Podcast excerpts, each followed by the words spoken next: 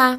Sejam muito bem-vindas e muito bem-vindos a mais um episódio do podcast Tese de Investimentos, do Investing.com Brasil, em que a gente conversa sobre as opiniões de diferentes analistas em relação a uma mesma ação. Eu sou Ana Júlia Mesadri e aconselho vocês a irem se acostumando com a minha voz, porque eu vou aparecer muito mais por aqui daqui para frente. Hoje a gente vai conversar sobre lojas Renner, uma ação queridinha de um setor queridinho que é o varejo, mas que nem por isso deixa de criar algumas controvérsias entre os analistas. Nesse podcast, você vai escutar as opiniões de Pedro Serra, gerente de research da Ativa Investimentos, Fio Soares, chefe de análise de ações da Orama Investimentos e Gustavo Ribas, analista da Rich Capital. Mas antes da gente começar, eu lembro a vocês que esse podcast existe também em formato de texto lá no nosso site.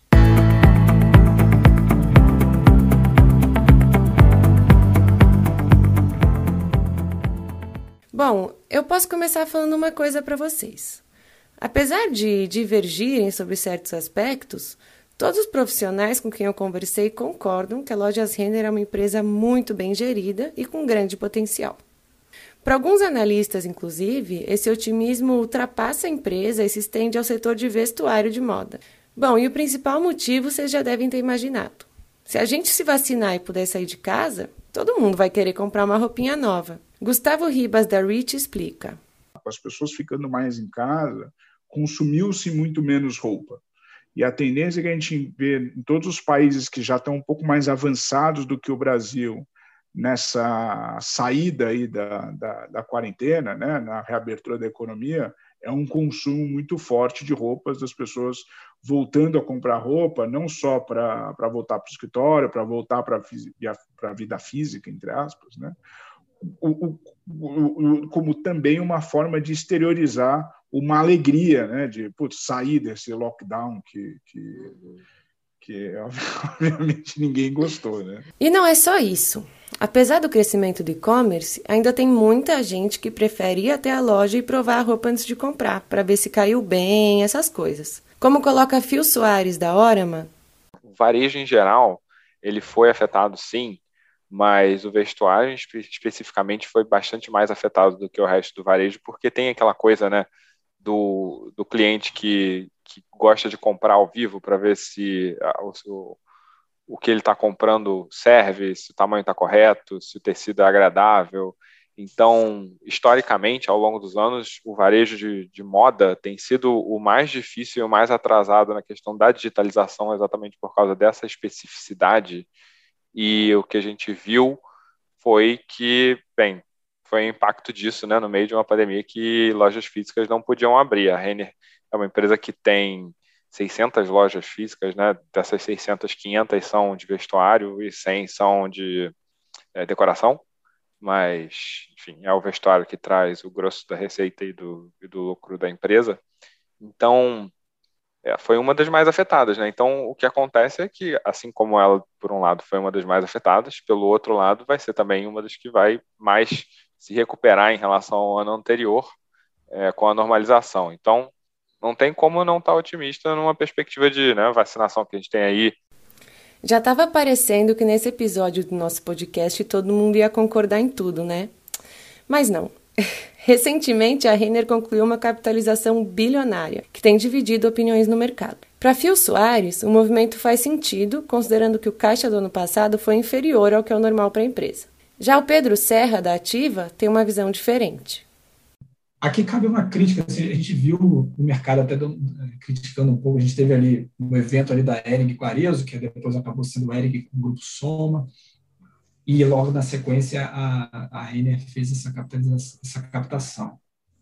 E aí, alegando ali que poderia ou investir em crescimento orgânico ou investir em aquisições. Se fosse só aquisições, aí a gente viu realmente algumas coisas que a gente, a gente concorda, é que a Renner não ia precisar fazer a captação primeiro para depois fazer a aquisição. Ela pode anunciar uma aquisição e depois fazer a captação. É perfeitamente possível fazer isso, aliás, é comum é, empresas que têm um acesso a capital mais, mais é, fácil, né, como a REN.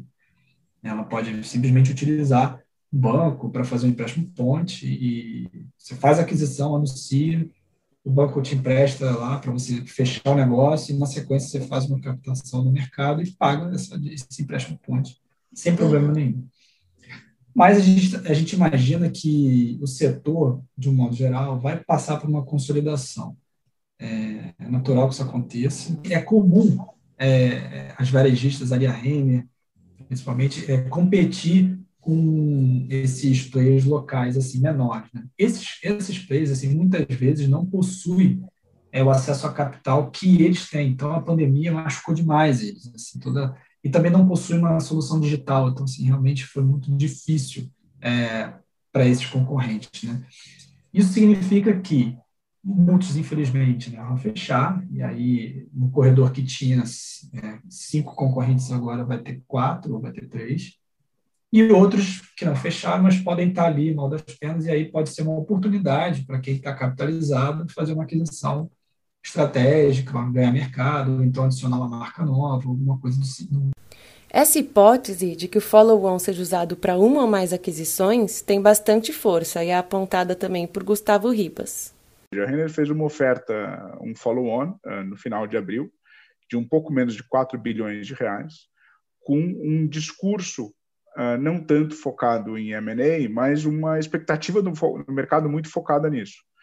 Uh, a própria companhia diz está olhando várias oportunidades, não só inorgânica, mas também envolvendo movimentos orgânicos de parceria. Mas o mercado, obviamente, fez a conta e viu que esses 4 bilhões de reais é muito dinheiro para um movimento puramente orgânico. Uh, existe uma pressão muito forte interna na companhia para que isso seja feito. Uh, nós temos visto um grande movimento da Renner na contratação de pessoas para times de desenvolvimento de negócios de planejamento estratégico. O que nós temos conseguido verificar no mercado é que eles estão olhando muita coisa ligada ao digital, uh, querem muito fazer o um, marketplace, consolidar melhor o marketplace da companhia, pode ser um player não só muito focado em roupa, mas que acabe trazendo muito tráfego digital e pode ser uma aquisição maior ou vários targets pequenos. Resta esperar para ver o que a Renner vai fazer com esse dinheiro todo. Agora, além disso, apesar de todos serem otimistas, os analistas com que eu conversei levantam alguns alertas para você que tem ou está pensando em ter ações da Renner na carteira. O primeiro deles, segundo Pedro Serra, tem a ver com a velocidade da reabertura da economia.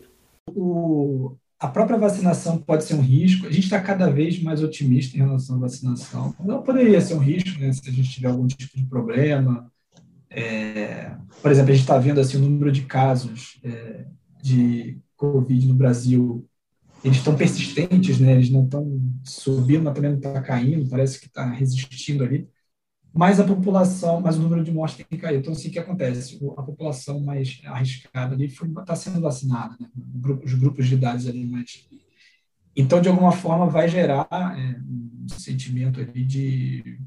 As pessoas vão se sentir mais confortáveis, né? de voltar a fazer eventos, festas e tal. Então, talvez isso seja um pouco do risco, né? Dessa, a gente espera que isso aconteça, então talvez isso não aconteça na velocidade que a gente pensa. Uhum. Pode ser um risco. Outra coisa que também é a gente ver uma recuperação gradual da economia. A gente vai ter uma, uma, certa euforia aqui no curto prazo, mas isso é no curto prazo. Em algum momento a gente vai se deparar ali com uma quantidade de empresas, de pessoas, né, que infelizmente estão desempregadas. E a gente reduziu a demanda. A verdade é essa. A demanda está reduzida. A gente coloca uma recuperação gradual aí no curto prazo, uma recuperação boa para a no curto prazo, mas no longo prazo a gente ainda coloca uma sei lá, uma velocidade um pouco mais. A gente tem um pouco mais cautela. Tá? Fio Soares levanta outro ponto. Ah, o risco é a cultura deteriorar, né? Que foi o grande medo aí na saída do Galó em 2019. Uhum. Ele deu várias entrevistas sobre esse assunto e, e a, a, transição. Ele começou a pensar em transição cinco anos antes do de, de, de fato ele deixar a presidência e ir para o conselho. É uma empresa que não é uma empresa que tem um controlador, né? É uma corporation. Uhum. É, ela teve um controlador por um bom período, que foi a T. Rowe Price, desculpa, foi a J.C. Penney lá fora, e um, não tem mais. Então, isso é, é um, uma preocupação que eu acho bastante cabível e razoável, porque o vestuário é um negócio bem competitivo, então isso é uma coisa. Negócios bem competitivos, tradicionalmente, empresas que não têm um dono controlador que toca a empresa, né, que dá, dita o ritmo e a cultura da empresa, tradicionalmente não são bem sucedidas, mas a Renner foi. E aí, uhum. quando, só que você tem o, o Galó, que é um, um, executivo, um dos melhores executivos do Brasil, que deixou a empresa, agora está no conselho. Então, é, toda a questão sobre se o novo management vai conseguir manter essa, essa cultura e manter a empresa competitiva é uma discussão super relevante que eu acho que tem que ser acompanhada assim, trimestre a trimestre, porque é uma ameaça de verdade. É um setor muito competitivo. E aí, me conta, deu para entender um pouco mais sobre as expectativas em torno da Renner e do setor de varejo de moda?